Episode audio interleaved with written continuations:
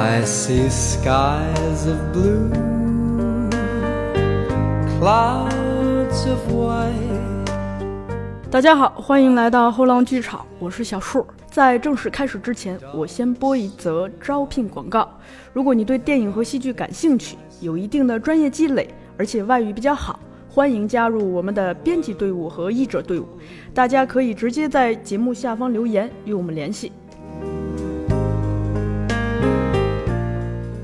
我们今天的嘉宾是我们的老朋友易云。大家好，我是蔡依云。Hello，易云，你你去年带我们去的是法国，对，今年要带我们去哪里啊？刚过了个年，今年那个今今天想带大家去一下我非常喜欢的一个国家，呃，博呃德国。呃，我虽然没有去过德国，就是但就印象里头，嗯就觉得德国艺术气息蛮重的。嗯你比如说德国的电影，呃，美术、嗯戏剧啊、还有电子音乐，嗯，对对对，是。各方面来说，德国的艺术都是世界前列的。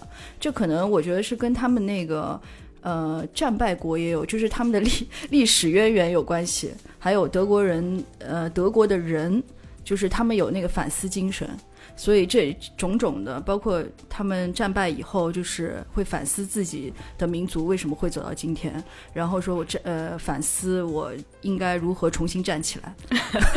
哦，我们直接就进入了民族心理，我是吧？只这个好像有点深，感觉一上来就有点深刻，是吧？对我们旅行节目，就是一上来可以先轻松一点。就嗯我说一下，呃，我一般对这个城市或者国家的一个。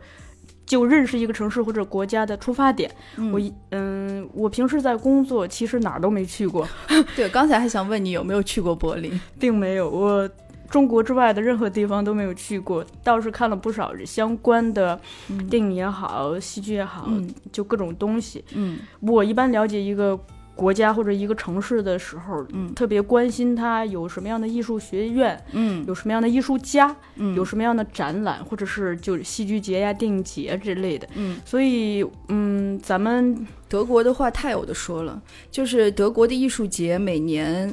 呃，就不单单是戏剧节了，它还有很多的当代艺术的展，嗯呃，就数不清。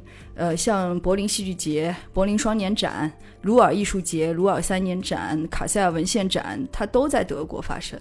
对，这个就是说，所以今天我们的节目会非常的丰富。然后主要其实今天是想带大家去柏林，但是在带大家去柏林之前呢，就是还是想说一个呃关于德国就是总的一个概况吧，德国的艺术。我们先来一个第一印象。嗯，其实我没去过，没去德国之前，我对德国的印象就是还是停留在自己看过的电影、自己看过的书。呃，像德国的话，电影方面有德国四杰，呃，有法斯宾德，我非常喜欢的一个导演，然后还有文德斯。啊，赫尔佐格，其实那时候就是看德国的电影，就是印象非常深刻，因为他有非常强烈的美学风格嘛。除了电影之外，还有戏剧，嗯，然后说德国戏剧的话，其实不是不是德国戏剧，其实是德语圈戏剧。准嗯准准确的说是德语德语，它德语圈戏剧的话就不只是德国了，奥地利也说对德语是吧？对，奥地利、瑞士，就是这些国家出品的戏剧也是归在这个呃德语德语戏剧里面的。那很多像德语的戏剧呃剧作家，他也不是德国人，像那个骂观众的那个作者彼得汉德克，还有呃伯恩哈德，他们都不是德国人。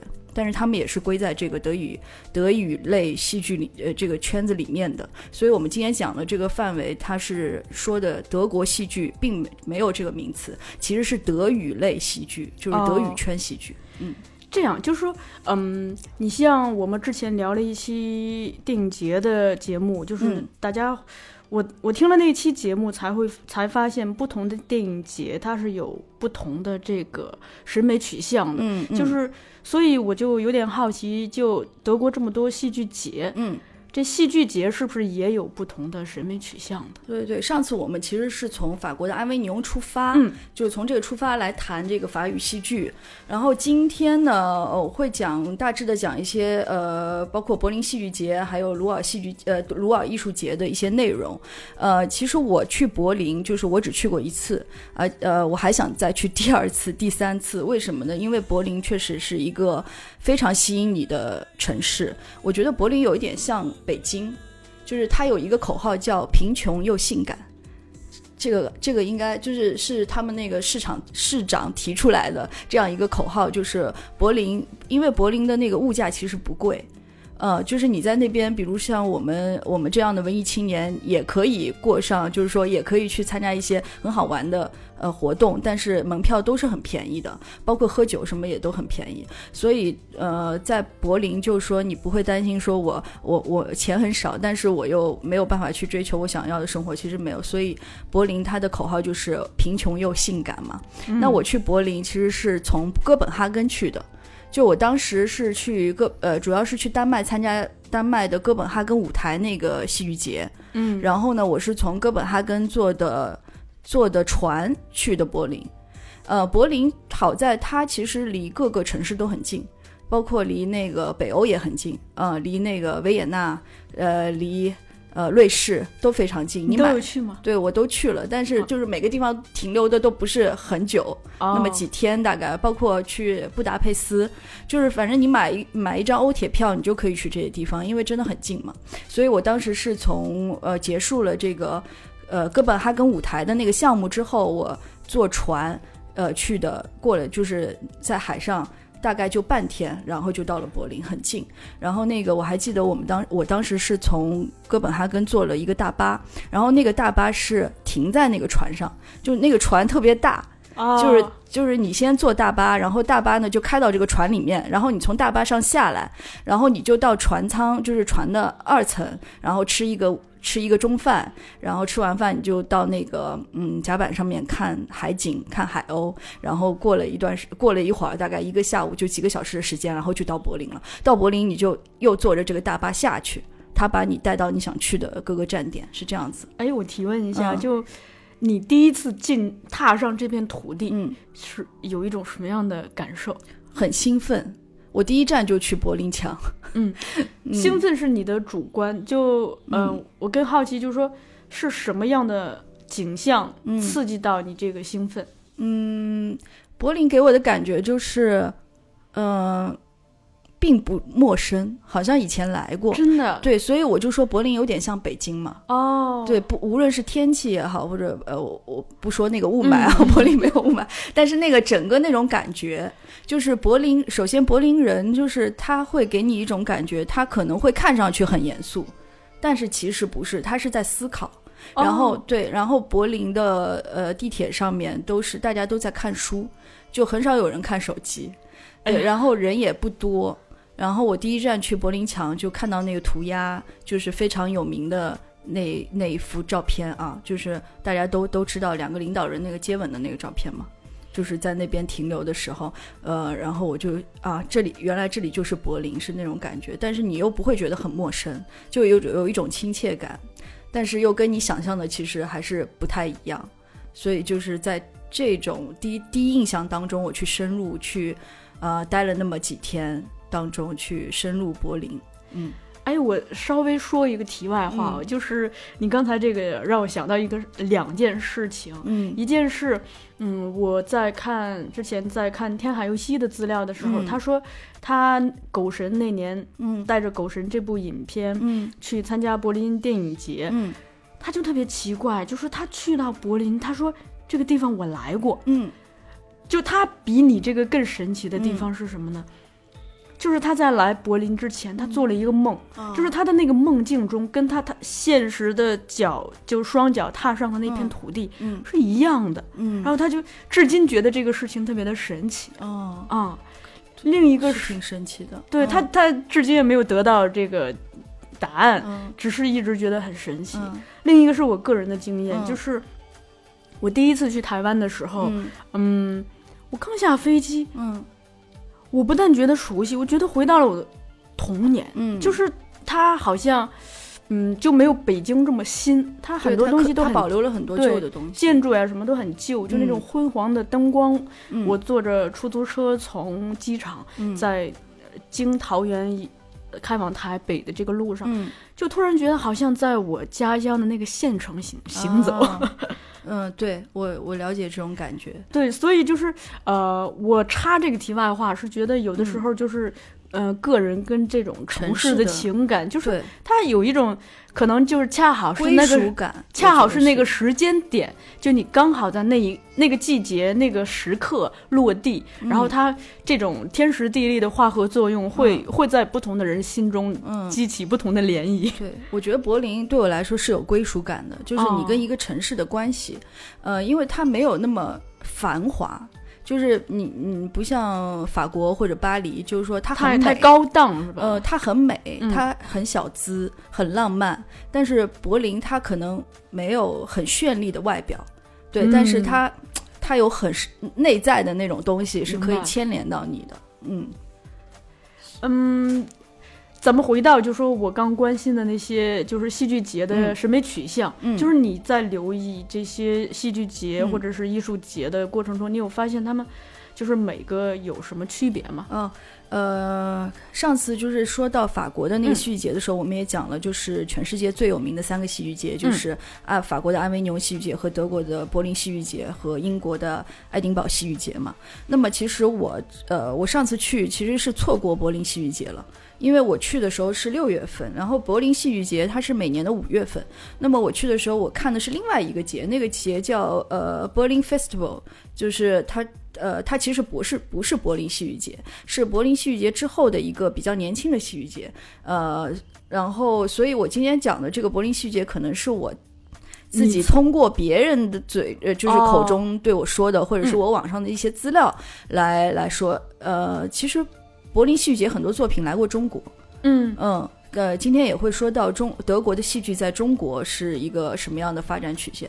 其实现在北京的观众很幸运，就是说，呃，已经不愁说看不到国外的东西了。上海也还好。呃，上海也很多了，越来越多。呃，因为林兆华导演他很喜欢，他是第一个把德国戏剧带进来的人嘛。嗯他很喜欢德国戏剧，所以他做林兆华戏剧邀请展的时候，他就邀请了很多德国的戏，包括邵宾纳的邵宾纳的好几个戏，呃，就是奥斯特玛雅的《哈姆雷特》啊，《理查三世》啊，都来过。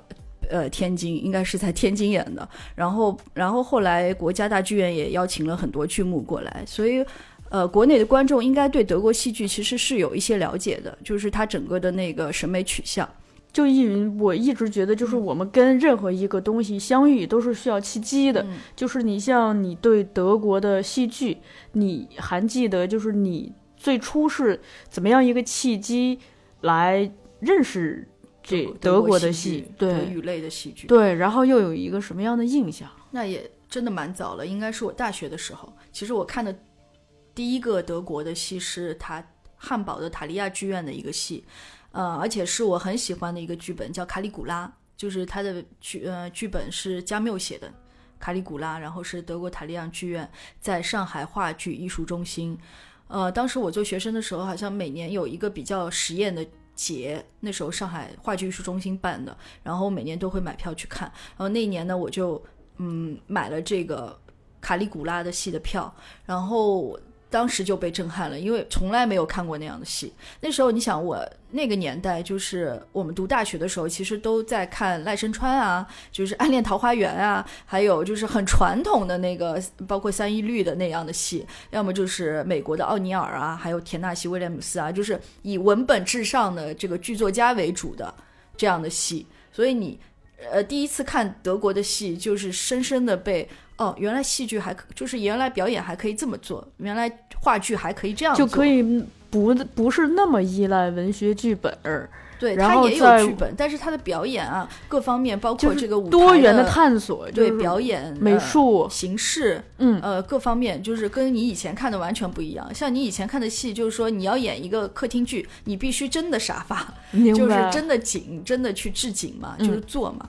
但是当时就是去我印象非常深刻，就是我们所有的观众都在外面排队，然后呢一个个进去，进去它是有一个木帘子，然后一个个隔开，一个人进去干什么呢？有一个巨大的复印机，就是那种复印纸张的复印机，把你的脸按在那个复印机上面，然后他也不跟你说为什么，因为他的呃就是呃呃检票的人员是个外国人嘛，就是嗯他们剧团的人嘛。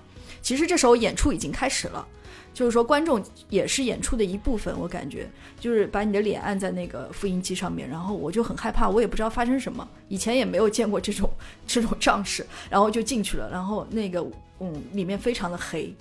以前我们看戏就是你进去的时候，不是场灯都是亮着吗？你得找座位坐下呀，然后呢很一派很和谐，然后很开心，还放着音乐，对不对？但是那天进去就是感觉整个氛围都是很阴森恐怖的。嗯然后坐下来之后，呃，就演啊演啊，然后演员的表演也是跟我以前看的都不一样。我就记得最后，呃，才发现原来我们刚进去的时候把脸按在那个上面是复印我们的脸，就是我们每个观众的脸最后都被贴在的贴在那个屏幕上面，是黑白的，然后而且眼睛都是闭着的。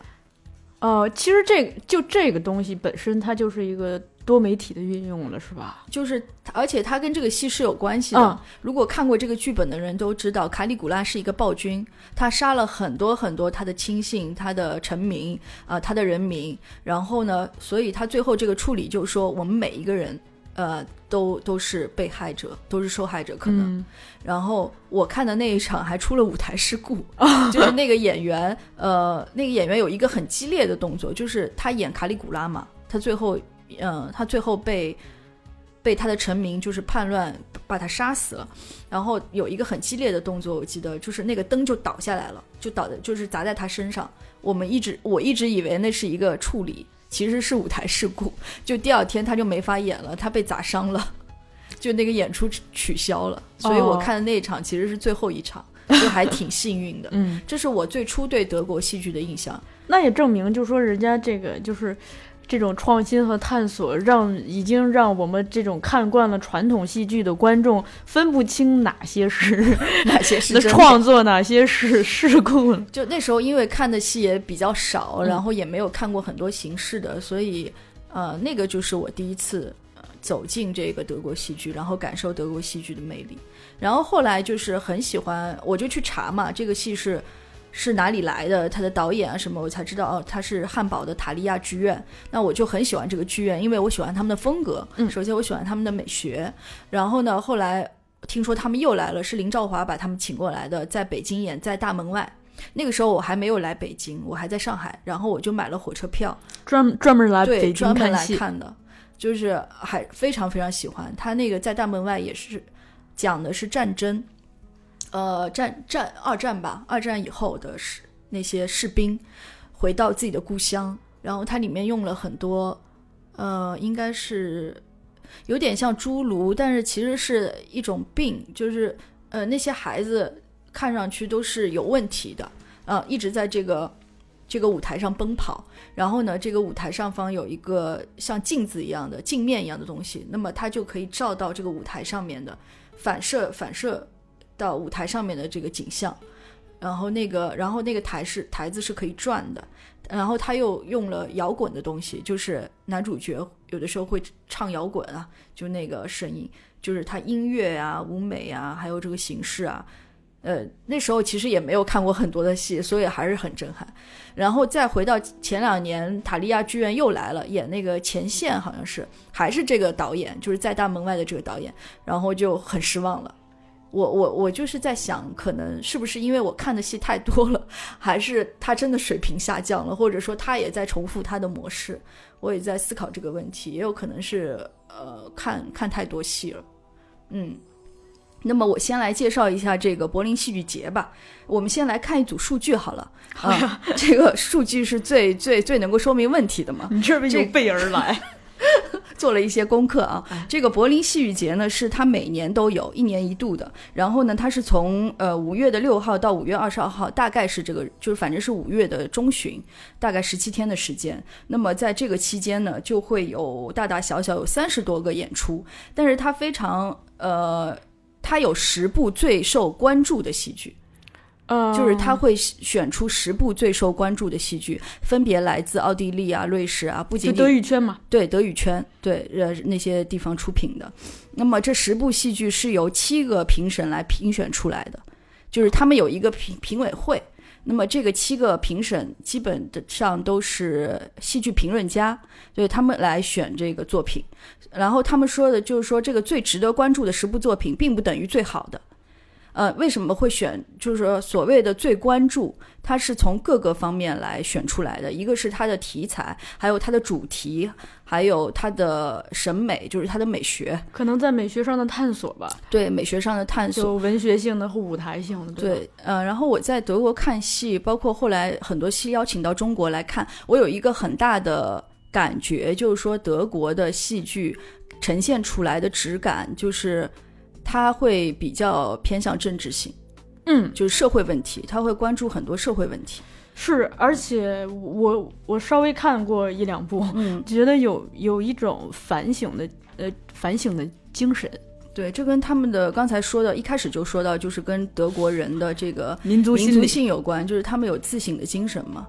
呃，所以这最受关注的十部作品是这样子选出来的，就是而且他那个评委会就是说这七个人是独立的，他不受控什么政府，他没有什么意识形态的这种就是强加给他们，他们是就是说通呃靠他们自己的这个美学或者他们的审美来选的。那这个很难得呀，不受政治控制，也不受经济左右。对，所以就是这个艺委会就很重要嘛，嗯所以就是这个评委的审美。呃，它这个最受关注的十部呢是选材，刚刚我们说的选材美学，然后还有这个主要是探索这个剧场和社会的关系。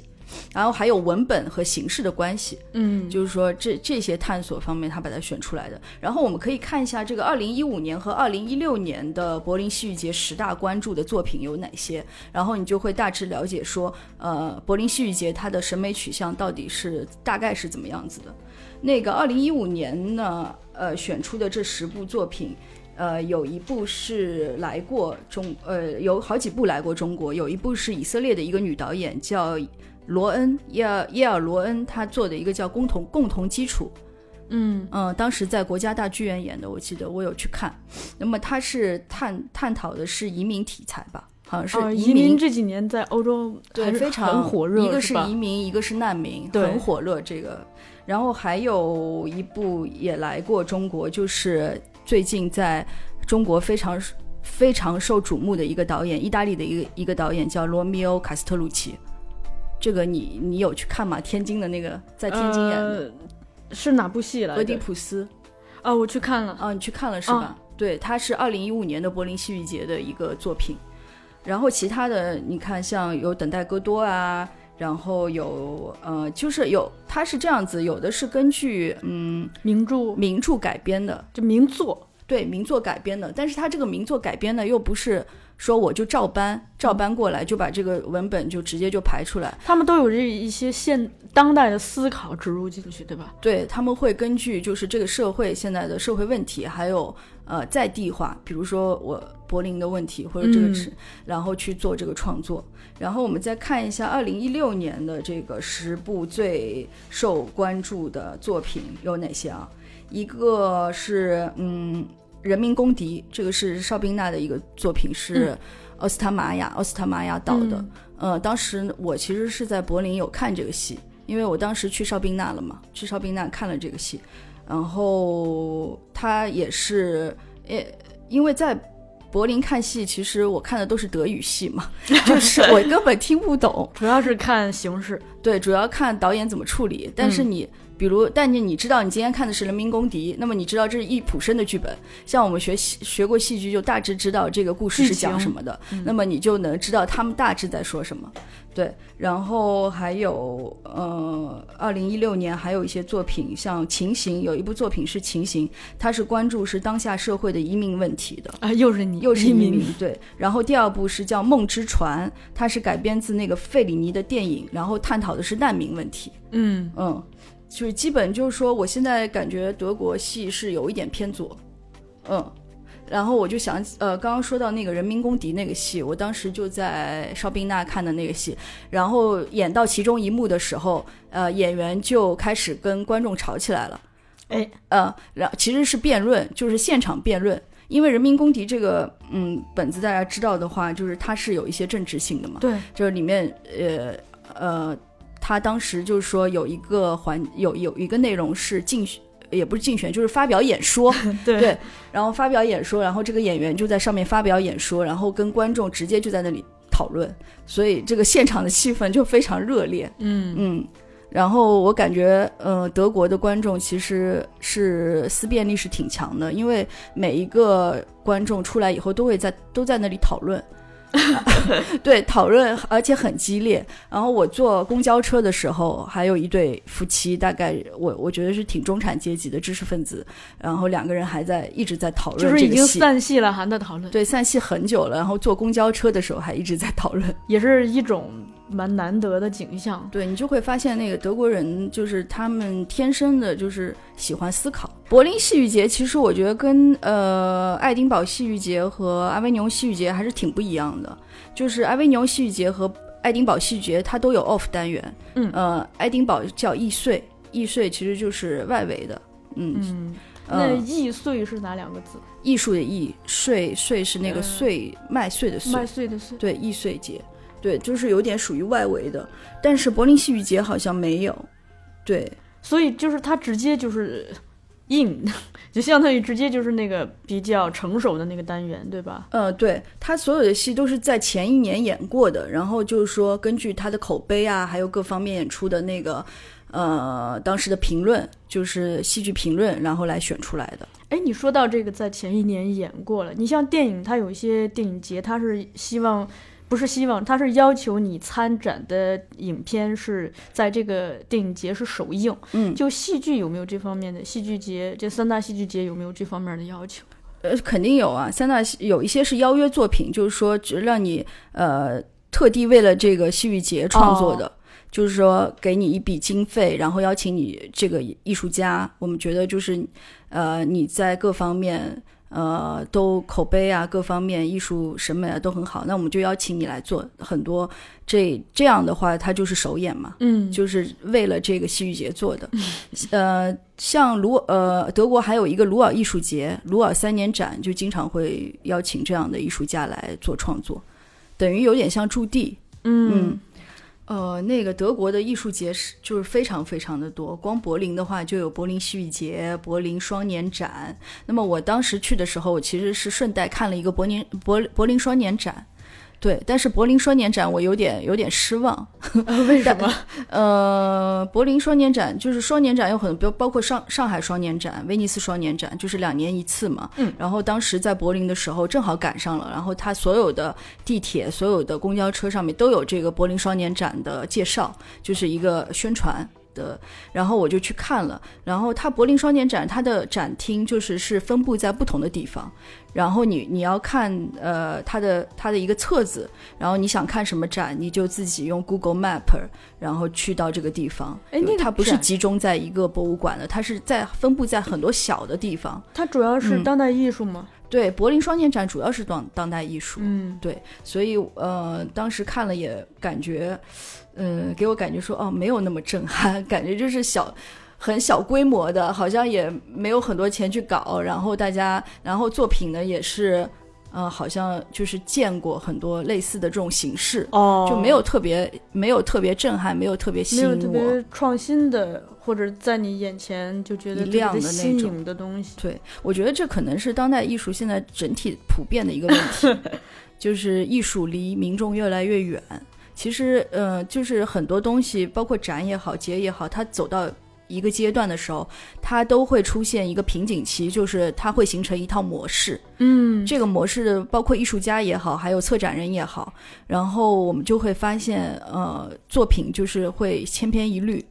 那么，其实刚刚说到德国戏剧的话，我觉得德国戏剧现在也是出现了这样的问题。也也有瓶颈期。对，呃，德国戏剧其实是它确实是非常厉害的，就是在全世界上面来说，它都是排在前前前几位的。呃，因为德国戏剧的话，它有创新精神。这个嗯创新就是无论是从题材也好，形式也好，它都想去挖掘不一样的东西，呃，包括社会问题啊、政治问题、各种问题，呃，但是你看多了以后，你会发现他们也有模式，都是套路。对，就是变成了德国模式。哦然后我们会，如果经常看戏的话，当然你如果看戏不多的话，你会会很会非新颖对很新颖、很震撼。但如果你经常看戏的话，你会又来这一套。对，你会跟旁边的人说，哦，这就是德国戏，哦哦，这是英国戏，这是什么戏？哦，然后反而我觉得现在中国倒是有一个。呃嗯，就是空间，中国戏你要概概括一个什么模式，好像真没有。就你看一眼哦，这是中国戏。我感觉中国的这个戏剧还有发展的空间，因为还没有摸索到一套模式吧。但是那个德国戏剧确实，我现在看的多是有一点审美疲劳了。哦，对，因为现在德国戏剧来中国也太多了，就是每年，包括上海也有，北京也有，就经常邀请嘛。然后他们也愿意走出来，像那个邵宾纳剧院的嗯艺术总监奥斯特玛雅。他是非常聪明，他三十一岁就当了邵宾纳剧院的艺术总监。而且是位女性，对吧？啊，不是，奥斯特玛雅是男的。是哦，我一直以为是你一直以为是就她那个名字特别像女性的名字，哎，但是这个其实她是个丢男的丢人的。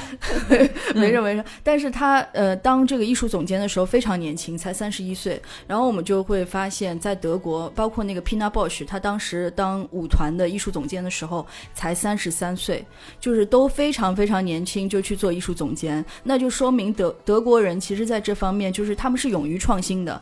像我们在我们国家，你说让一个三十岁的人去做一个剧院的艺术总监，你你敢吗？就是各方面，无论从资源还是各方面来说，你都不不敢让他去做嘛，怕他做不好。还真是。对，然后所以奥斯特玛雅他做了艺这个呃邵宾纳剧院的艺术总监以后，他其实是做了两件事情，一个就是呃走出去。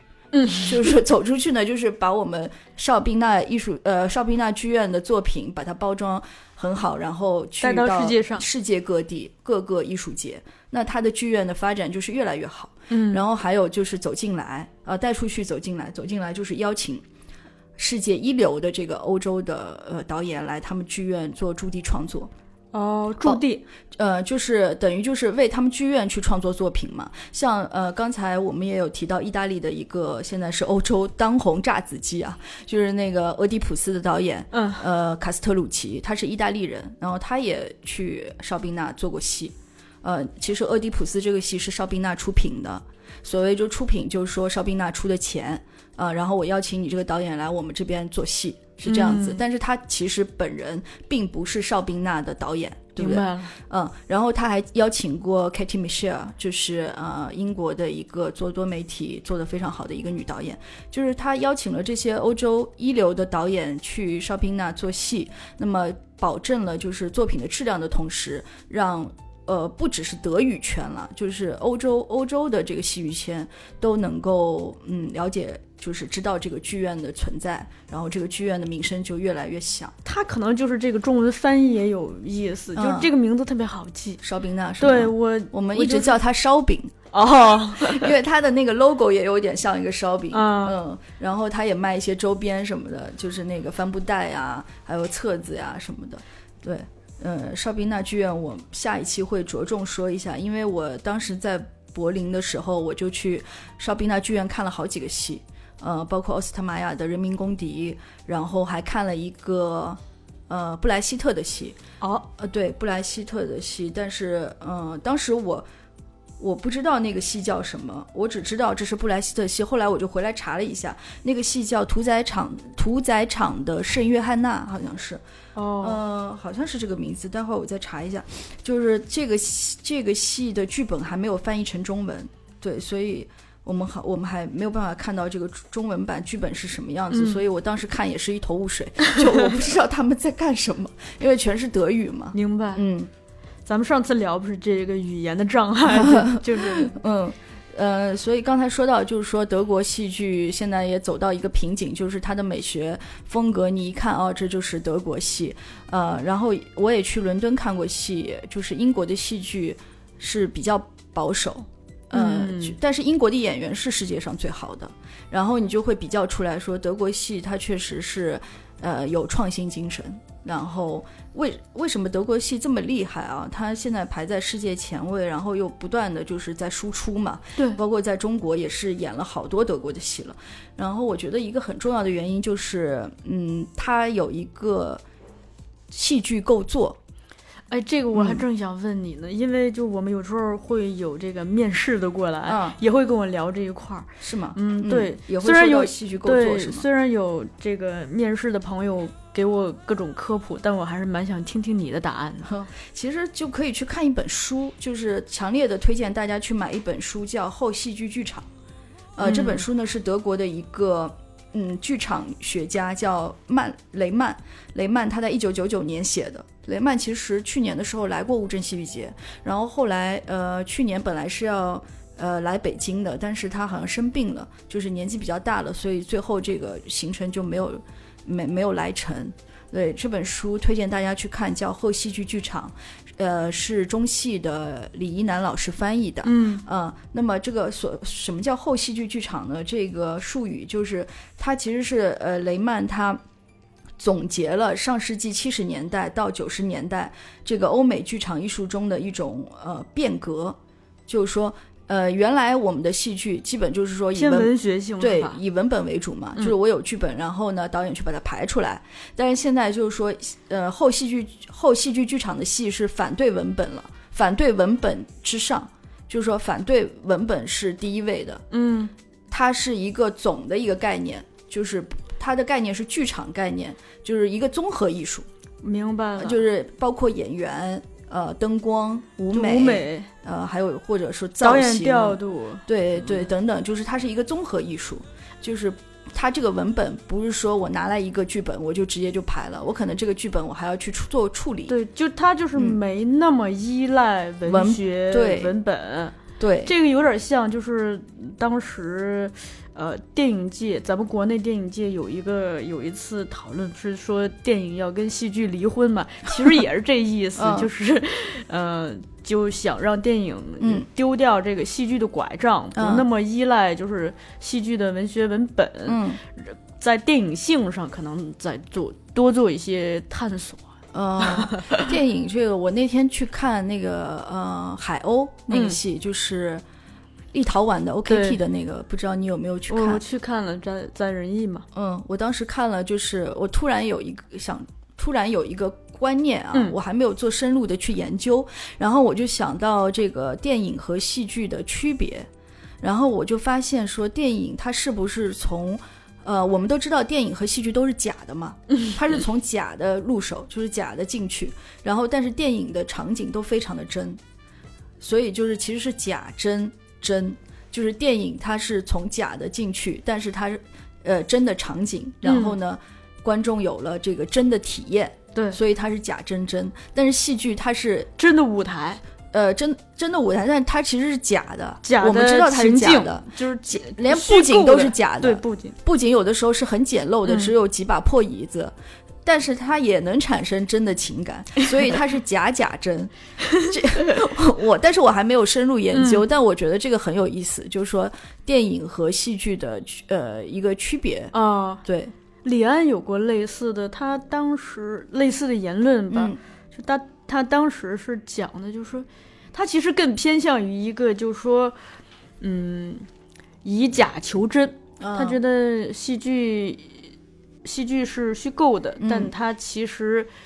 呃，探索的情感也好，是真的，是真的，嗯。对，所以可能就是《红楼梦》那一句“假嗯。作真时真亦假，真作假时假含真”。嗯，但是戏戏剧的景已经可以做到，就是我空的舞台我也可以演，就空的舞台我只要有演员，我也能产生真实的情感。对，呃，这个很有意思，就是我发现欧洲很多戏现在就是质朴剧、质朴戏剧嘛，像我们看的那个海鸥，它的景也很特别的简对，特别简单，简简单，就几把椅子，然后灯光也很简单，然后自己去操控。嗯，我当时看完的感受就觉得，它可能，呃，正是因为布景特别的简简单，反而让观众的注意力回到了观演关系本身，就是演员本身的表演。演员本身的表演，嗯。所以其实这样子，嗯，我是觉得，就不管舞台有多华丽或者多么简单，当嗯一台戏能让观众进入你的情境以及角色的情感中，嗯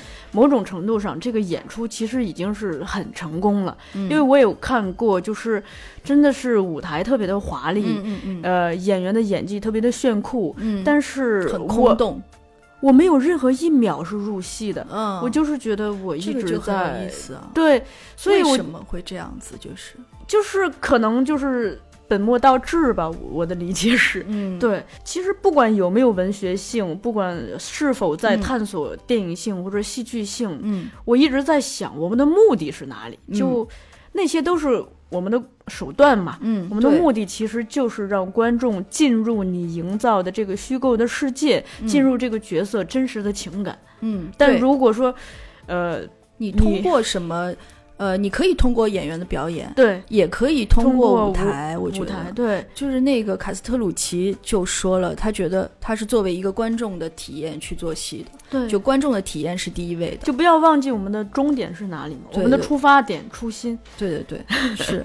所以现在确实有很多戏就是很华丽，但是很空洞。对，所以嗯就你刚刚聊到，就包括，呃，就是德国戏现在这个瓶颈，我就、我也蛮好奇的，就是，嗯、这个瓶颈到底是什么呢？是语言的探索走到了尽头吗？就是就是艺术语言，就比如说，嗯嗯就是舞台性的这个语言，或者是嗯文文学性的这个东西走到了尽头了吗？还是说？嗯，观演关系上出了问题。我觉得是这样，就是德德国戏剧，你要说它肯定已经走过初级阶段了，嗯就是它不可能是说我不让你思考，就是你嗯看完这个东西没什么思考或者它不好，那是不可能的。嗯它确就是各方面它已经做得非常的纯熟了。呃，我说的瓶颈就是说它这样一种嗯呃怎么讲，就是说思辨，嗯思辨，每一部戏都在思辨。嗯 然后你看多呢，就会想，哦，呃，就是说是会不会太太政治了，嗯，就是太左了。嗯有的时候也需要一点情感的，呃，也不是说没有情感，就是有的时候也需要一点本能的这种情绪的东西。嗯，去年那个天桥艺术中心不是有一个德国的戏叫《他他他》吗？我也去看了，那个，他也没、没有什么太多的文学性，对吧？嗯也没有什么语言，纯嗯粹是恢复到就是好像我们人类最简单的肢体动作、嗯最简单的色彩，嗯但就看的你就看的特别的愉悦。嗯，那个戏非常有意思。柏林人民剧院的原来的艺术总监卡斯多夫的演员，就是他的他的一个非常得力的一个演员叫呃赫伯特费里奇，嗯，就是他他他的那个导演，哦他本身是演员，然后他做的这个戏，他是根据那个拜尔的一个文本。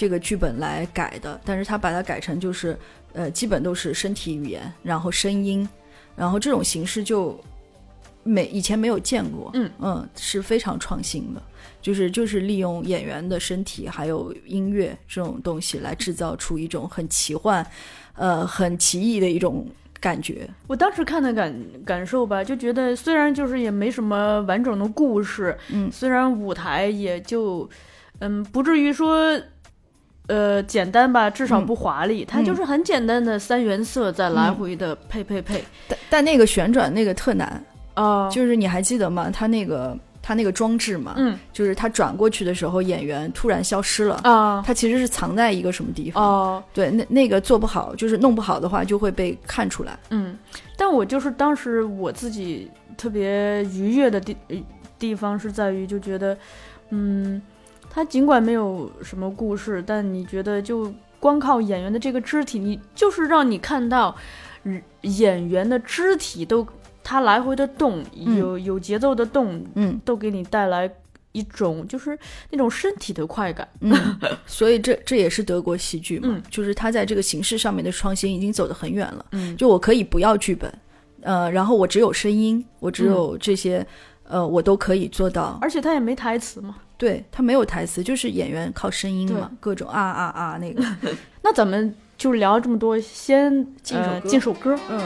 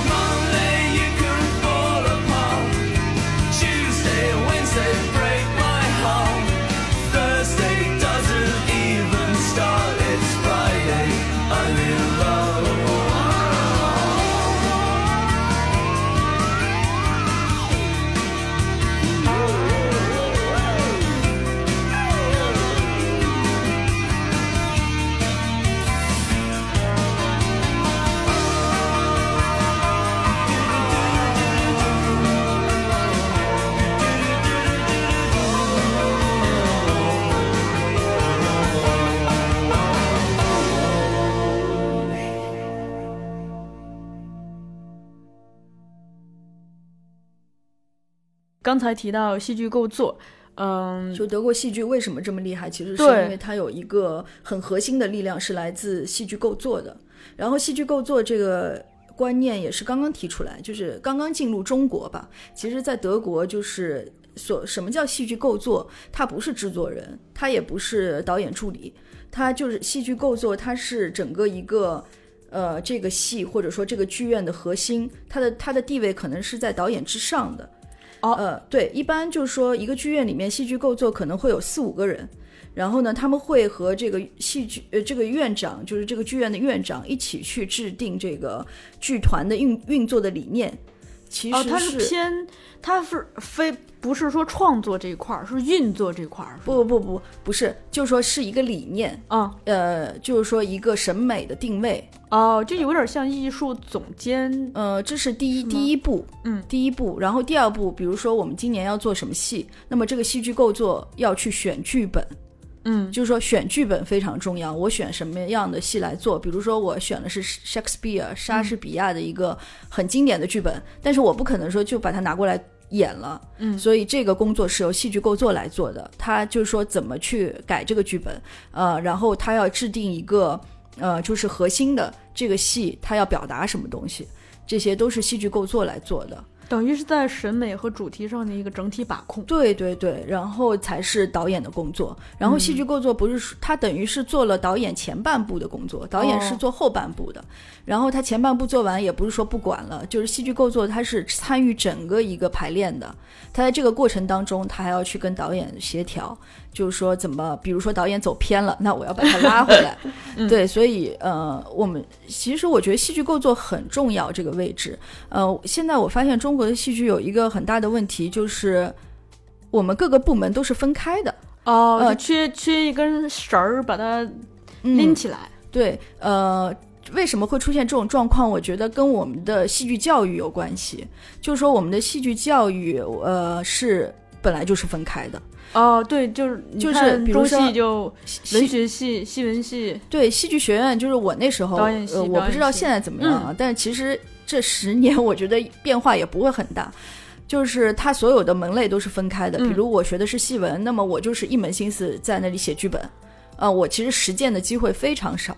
明白？然后导演的话就是导戏，他会看剧本，但是他可能不会去写剧本，对不对？嗯然后舞美的话，我就是做呃做模型或者就是把它那个设计，然后最后到毕业毕业创作的时候才会拼起来。拼起来就是说，比如说舞美系的去帮嗯导演系做一个戏，然后表演系的人来演。对，但是我们那时候其实戏文系的戏基本没有上过舞台，啊就是没有实践过。你如果没有实践过的话，你就不知道你这个戏写出来到底就是放在舞台上它是什么样子，所以以至于很多戏文系的人毕业之后，他呃做出来的戏没法看，呃就没法演。就演出来也没法看。嗯，就是说明我们的这个戏剧教育，就是说太太分裂了。呃，明白。像国外的话，其实很多艺术学院它是什么都要学的，就是说我要学制作，我要学舞美，我要学造型。像呃卡斯特鲁奇他学的是造型艺术，嗯，所以他的戏就会比较偏视觉的意象这一方面。那么和他就是学什么，但是他学的这个东西是一个综合艺术。明白。那像我们的话，我觉得现在是需要改革的时候，就是说你戏剧学院的学生为什么对当代艺术都不是很了解？然后是因为我们在这个四年的学习当中没有这样的科目，就是你不学艺术史，你也不学美术史，然后也没有哲学课，那你对整个一个呃艺术的把控肯定会有问题的嘛？对你像呃，你说这说到这个，我是想起一个电影导演了。嗯就我们知道很多电影的，就凡是有作者色彩的导演，嗯，就呃都还蛮通才的。你像、就就比如说现在在国内可能比较受欢迎的石之愈合，嗯，他的电影不是都是自己编、自己导，我刚还自己看了他一个剪。戏，嗯啊，哦我刚看了他一个电影，嗯，没有没有人没有一个人知道啊，无人知晓、呃无人知晓，Nobody knows 啊嗯，特别好那电影，哎嗯那个，那你知道，就德国的艺术教育这块儿，嗯嗯，他他他是真的是跟我们不一样，就是整体在教学。艺术教育我不是很熟，但是我知道那个德国的艺术院校哦，非常的多的，像柏林就有呃柏林艺术大学、柏林自由大学，然后在杜塞尔多夫就是另外一个城市，哦杜塞尔多夫有杜塞尔多多夫艺术学院。其实很多央美的学生就是美术。呃，学美术的学生会去考这个学院，呃，德国有很多优秀的舞美设计师，呃，都是在这个从这个学校毕业的。哦，对，所以跟他们的艺术教育也有关系。刚，呃然后说回来说，嗯中国的、中国的戏剧现在就是呈现一个很大的问题，就是很分裂嘛。比如说，有的是学戏文，像我这样学戏文的去做导演，然后有的呢是当然导演系去做导演，无可厚非。还有很多是原来是演员去做导演，然后。因为没有这个戏剧构作这个嗯职位，所以很多导演呢是自己来做这个导就是文本阐述的。那么学表演的人，可能他在文本方面的把控是比较弱的，因为他是更注重身体性的嗯训练，那么就是会看书，可能没有那么多时间看书啊什么，所以你就会发现，看中国的戏很大一个问题，它的文本非常的弱。呃，你无论是经典剧目的改编也好，还是说原创剧本也好，就是它的文学性，首先文学性不过关，还有一个哲学思想，嗯呃，不过关。那么最后呈现的就是这个问题就很明显了。你看完一个戏，可能它什么都有，但是它没有很空洞。明白。对，所以这在德国就是戏剧构作的很重要的一个原因。他们的戏不会出现这样的问题，至少它会让你思考，就是因为它有戏剧构作。它是一个整体把控嘛。对，所以呃，戏剧构作就是最直接的一个作用，它就是选剧本。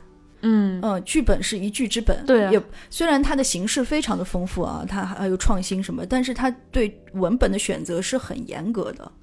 他会也会演很多经典的剧目，包括易卜生啊，呃呃，贝克特呀、布莱希特啊，但是他会做一个现代性的改编。那么这个，而且就是他结合的非常好。其实这个工作都是戏剧构作在做。嗯，哎，那除了柏林戏剧节，有没有其他的这种艺术展？你可以给大家推荐推荐。嗯、其实我想给大家推荐的是一个鲁尔艺术节和鲁尔三年展。呃，双年展是吧？鲁尔三年展，三年。对，哦它是三年一次，所以叫鲁尔三年展。然后呢，很多人会把鲁尔艺术节和鲁尔三年展搞混，因为它都在鲁尔嘛。嗯鲁尔它本来是一个工业城市，呃，后来呢，就是政府或者说呃，就是有有有力量的这个艺术家，然后去把它改改造，然后做了这个艺术节以后，现在。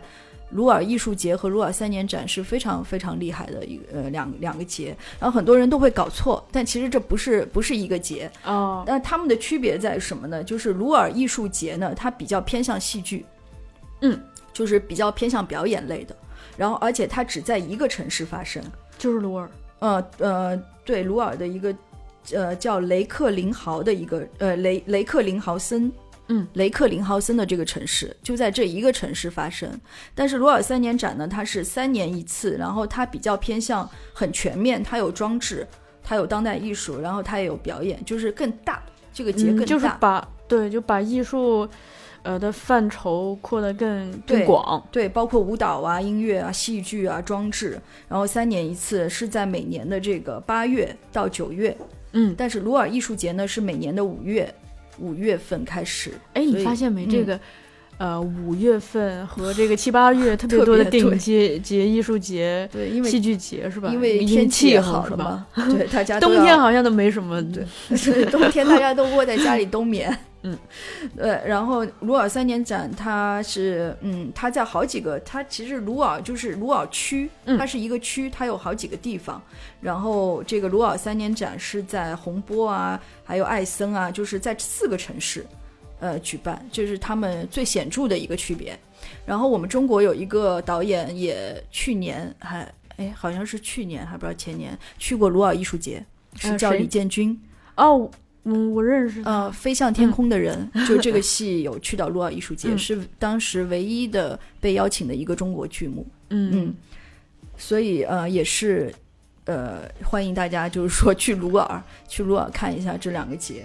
对，我觉得可以逛逛。哎，你在那边有听音乐吗？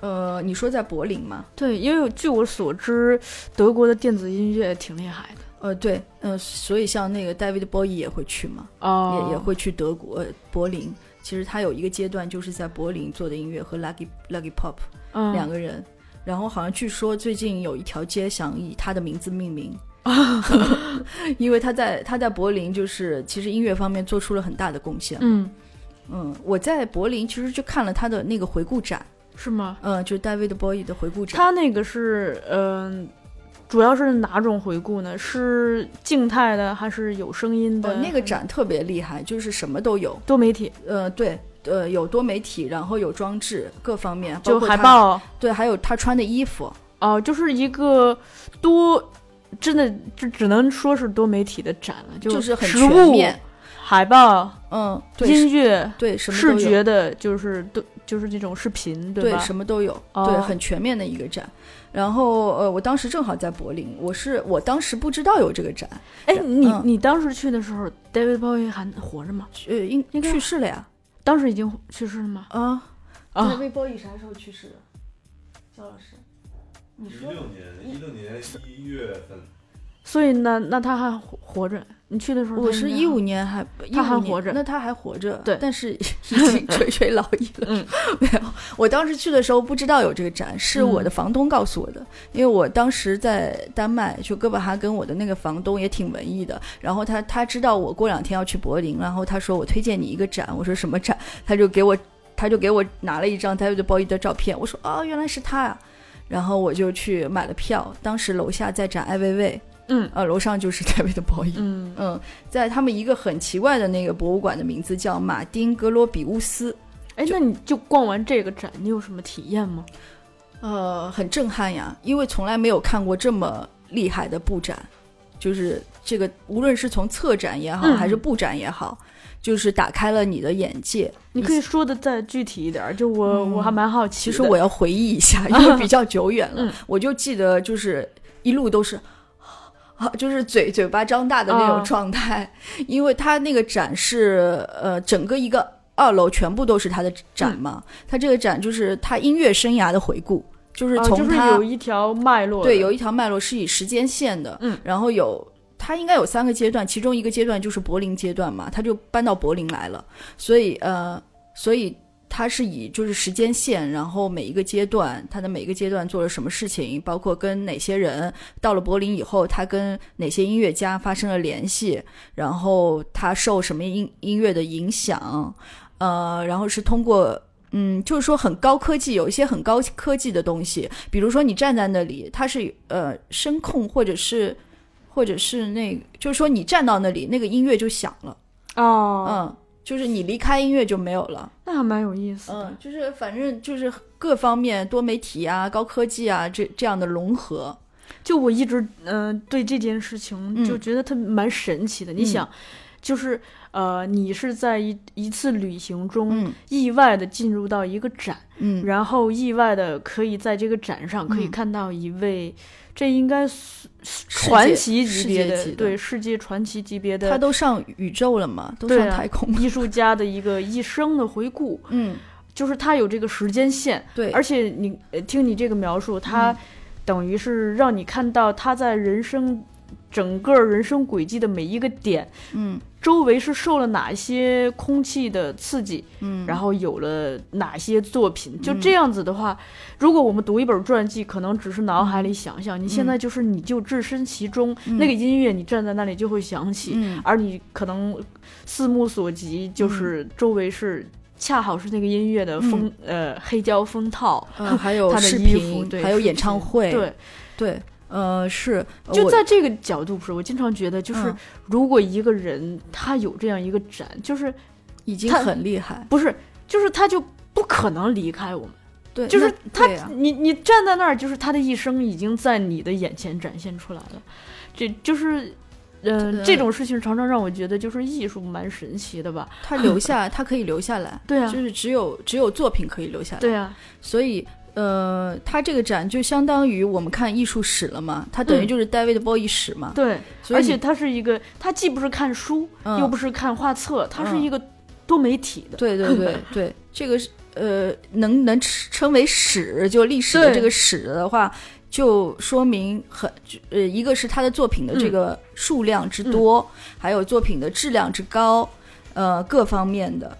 那么你你就会发现，我其实，在看这些人的展的时候，一个很直观的感觉就是，他是怎么做到的。哦，我感觉就是普通人是不可能做到的，感觉每天工作都，就是每天每天工作都没办法创作出这么多音乐，但是他真的是就是做出来了，这可能就是艺术家的这种勤奋吧。据我天才。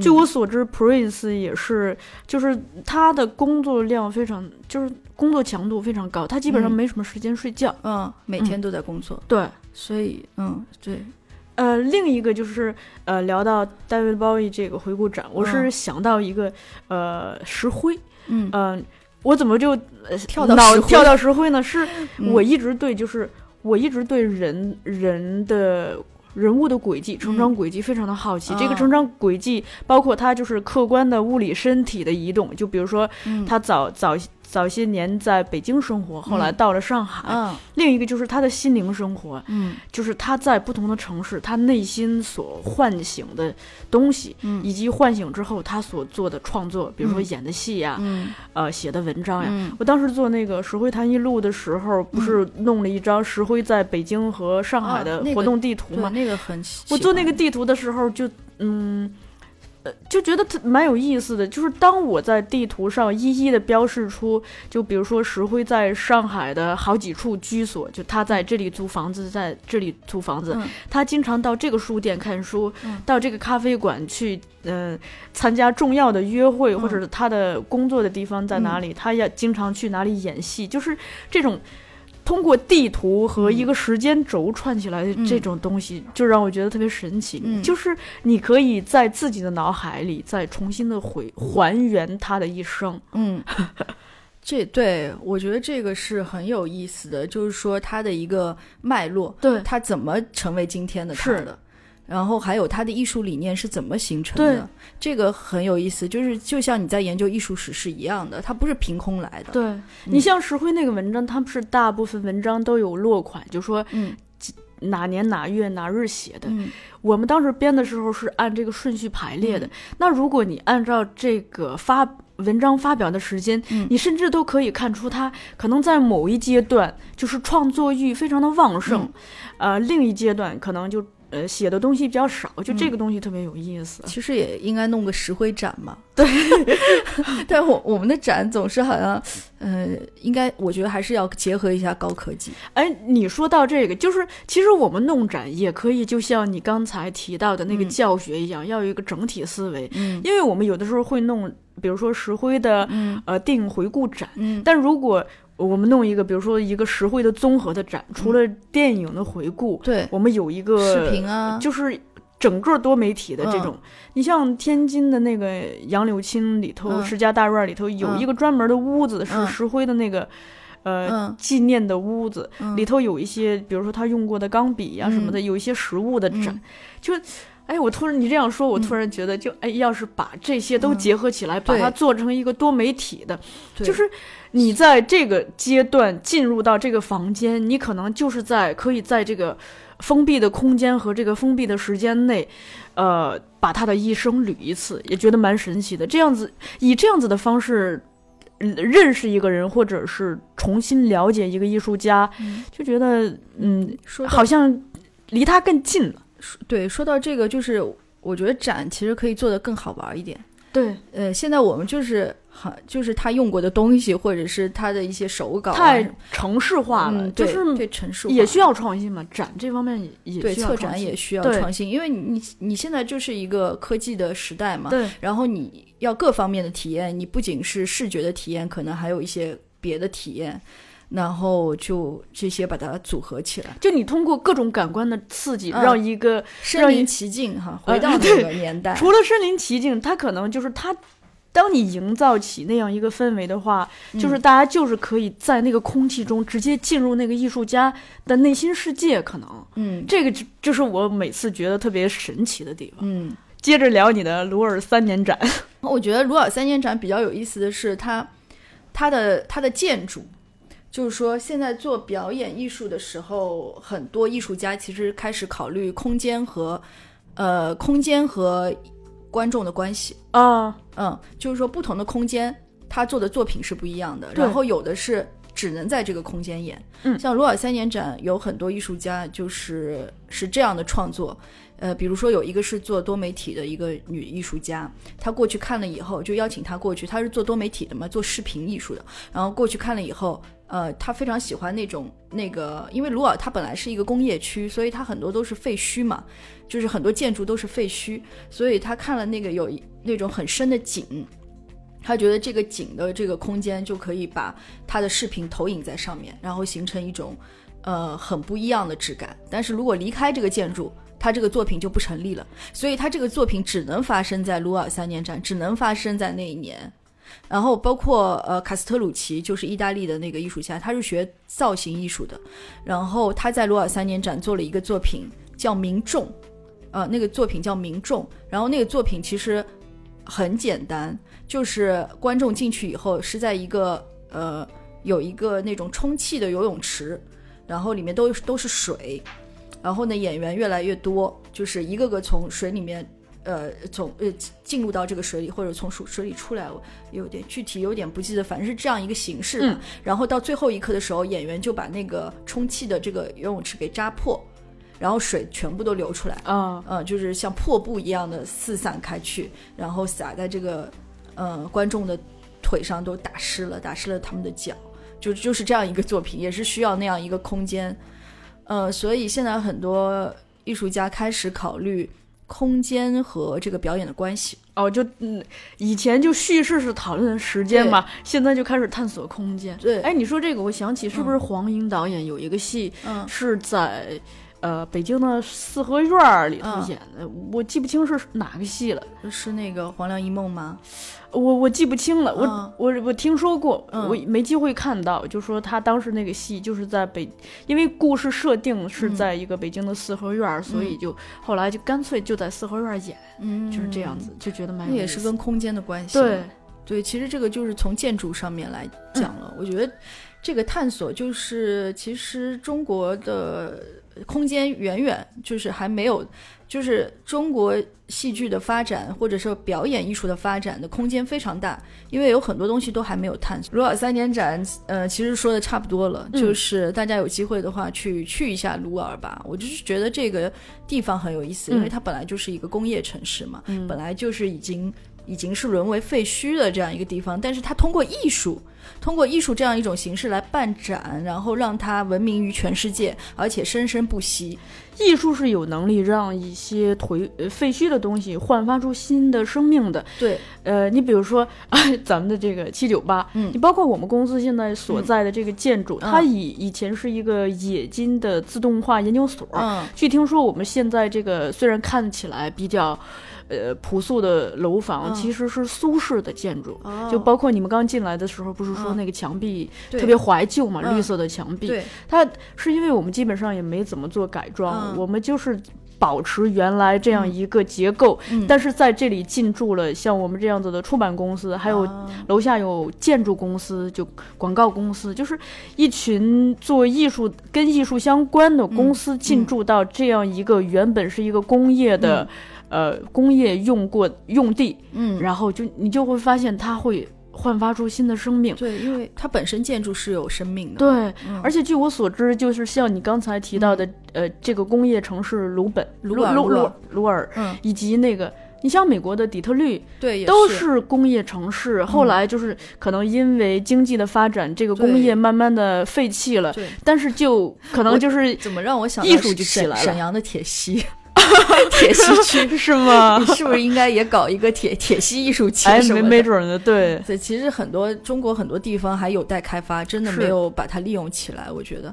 呃，然后呃说，其实我现在比较感兴趣的就是这个空间和表演的关系，还有空间跟跟观众的关系。嗯呃，这个我在中国就是说，除了在乌镇戏剧节体验过啊，在不一样的这种环境里面演戏之外，我就是所有的这种空间的体验都是在国外国外发生的，因为我们嗯现在的做表演的导演也好，艺术家也好，可能还没有这个意识。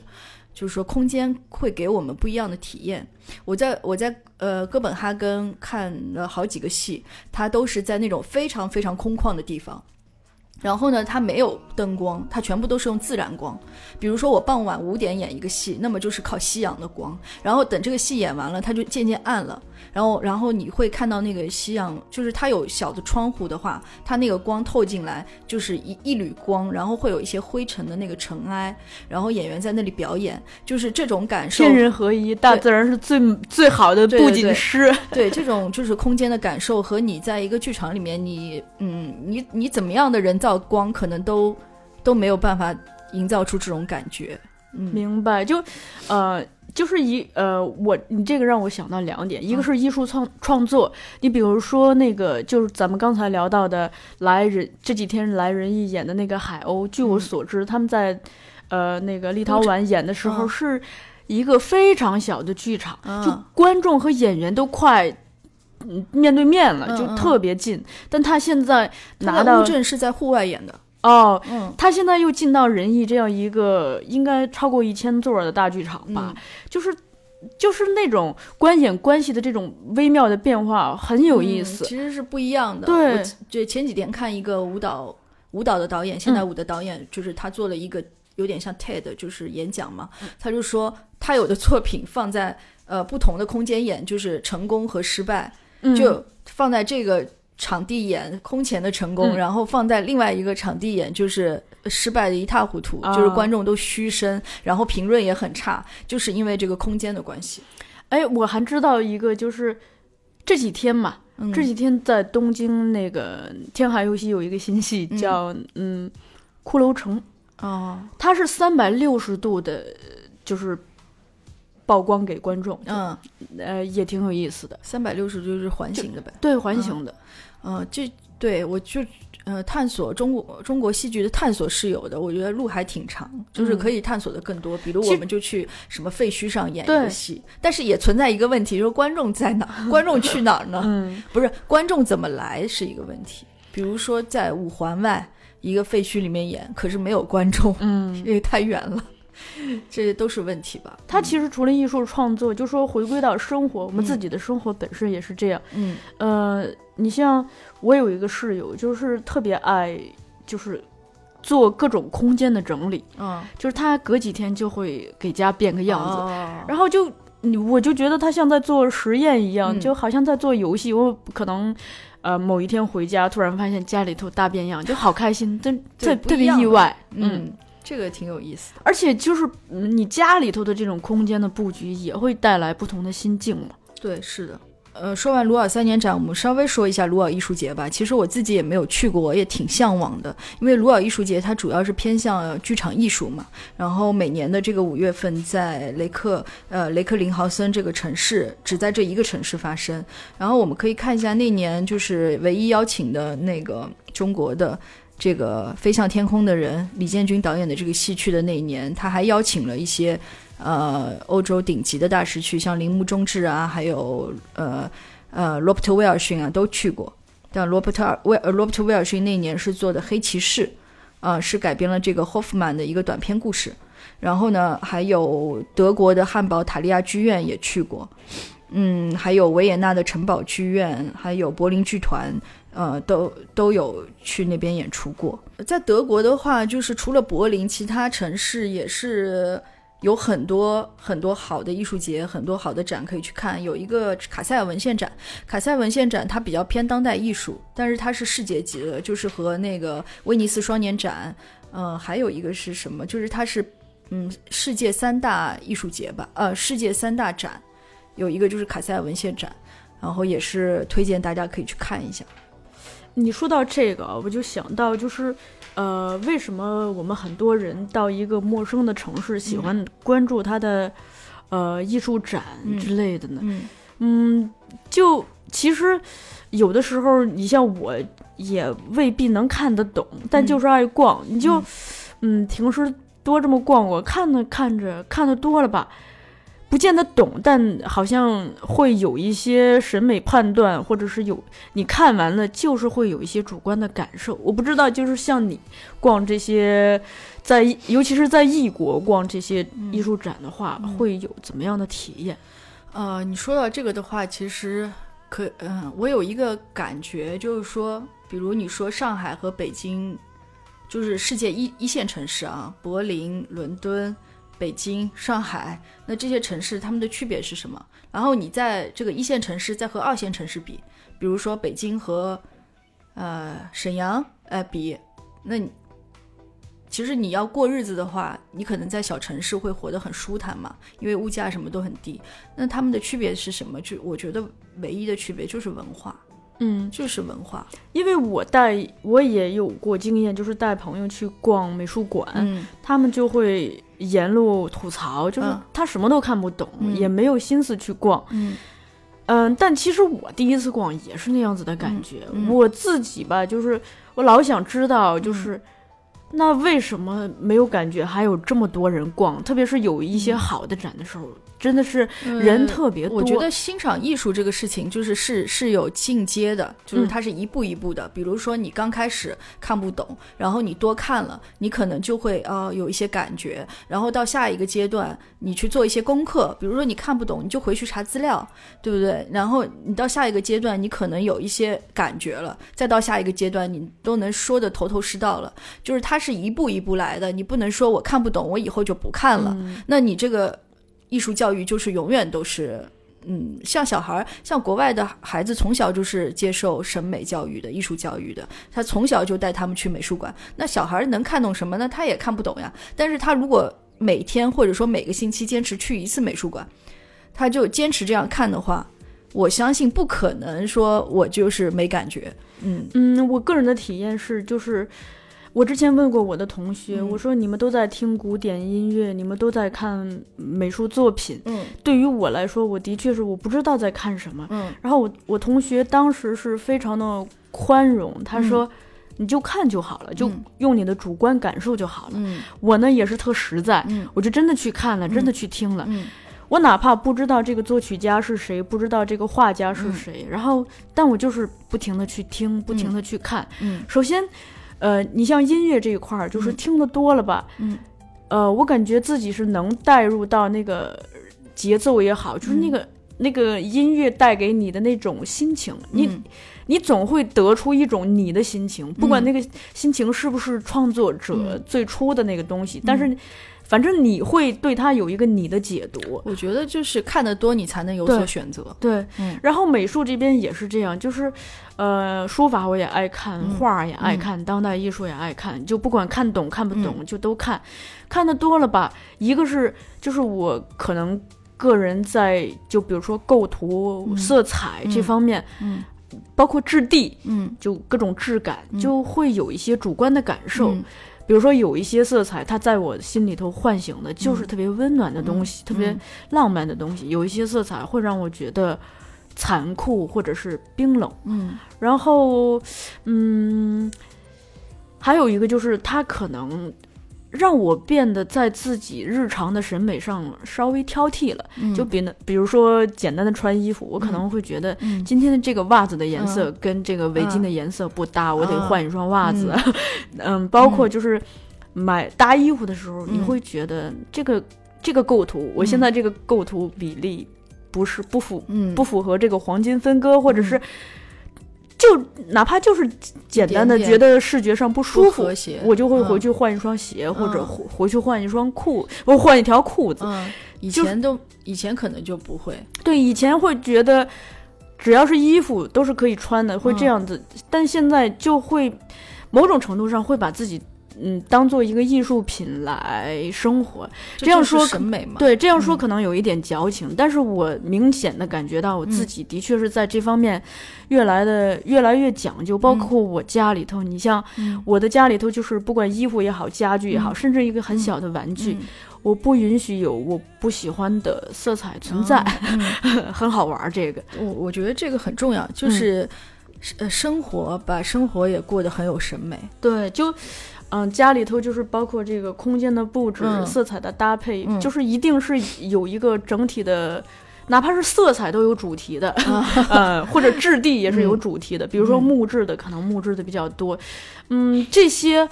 我我我现在仔细想来，嗯可能真的是看的稍微看的有点多。我们公司离这个美术馆比较近，嗯，而且旁边还有一个北大红楼的这个嗯艺术展，经常不停的在换各种展。对，这就是为什么你去到一个地方，就是包括去柏林，如果我只是吃东西，或者说我只我只是去玩旅游景点，那这个意义跟你去看一个西域节、看一个展的意义就不一样嘛？我觉得还是，它其实不只是艺术展，嗯就是我我一直特别享受一种那个体验吧，就是嗯。你比如说，特别是在旅行这段时间，你本身就是在一个陌生化的空间，对。而且那一段时间。其实你，你可能你在时间上你是逃离了你的日常的嗯。这种形成的，嗯。你比你可能平时九点在上班，但此刻你在美术馆里头，嗯。就是这种陌生化的时间和陌生化的空间，嗯。让你进入到一个由他们的灯光装置、呃画嗯，音甚至音乐就营造出来的空间，就是那种美妙的体验吧。那个时刻，我经常觉得，就是那个时候，你是在跟这个建筑、嗯。跟这个城市，或者是跟这个画背后的这个艺术家在发生交流。对这方面，我觉得那个欧洲确实做的比较好。呃，就不不说那个现之前法国啊、不说法国，就说柏林，我去看戏，它其实他们所有的剧院，就是你在演出之前，他们都有一个小酒吧，就是你可以喝酒。然后呢，幕间休息的时候，你也可以出来喝个小酒。然后他们也会卖一些他们的周边，呃，会有，然后草坪上面会点一些那种小小灯啊什么的，就是它可能跟戏剧也没有太大关系，但是它给你营造的一个那种氛围，就是说你看戏的那种感觉。呃，不一样。这个我觉得这方面可能中国就是剧场可能就做的比较弱，就看戏就是看戏，你走进去就看戏了，啥也没有。它这个是一个是你说的氛围，另一个我觉得它是它其实从当你迈入这个剧院或者这个剧场的之前，嗯已经在给你营造一，在通过各种途径让建立你的仪式感。就是一种呃剧场文化，或者说对，就是就是那个文化的空气，它在蔓延。嗯就你比如说，我咱们去蓬蒿，它就当你特别是经过中戏，你就那个感觉。中戏那个老校区那种感觉，在穿过那种北京的小胡同儿，你就感觉不一样。然后，然后你比如说去北京的国际剧场，那你到小八大弯儿那边儿，那个就不会冲突的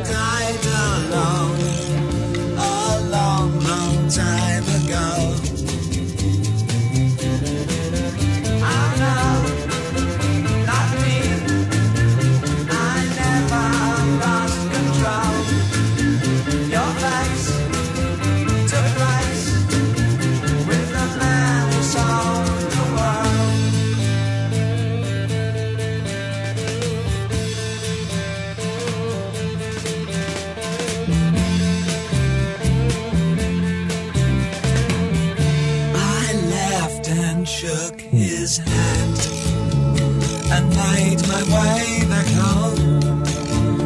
I searched for foreign land. For years and years I roamed. I gazed a gazeless stare at all the millions here. We must have died alone a long, long time ago.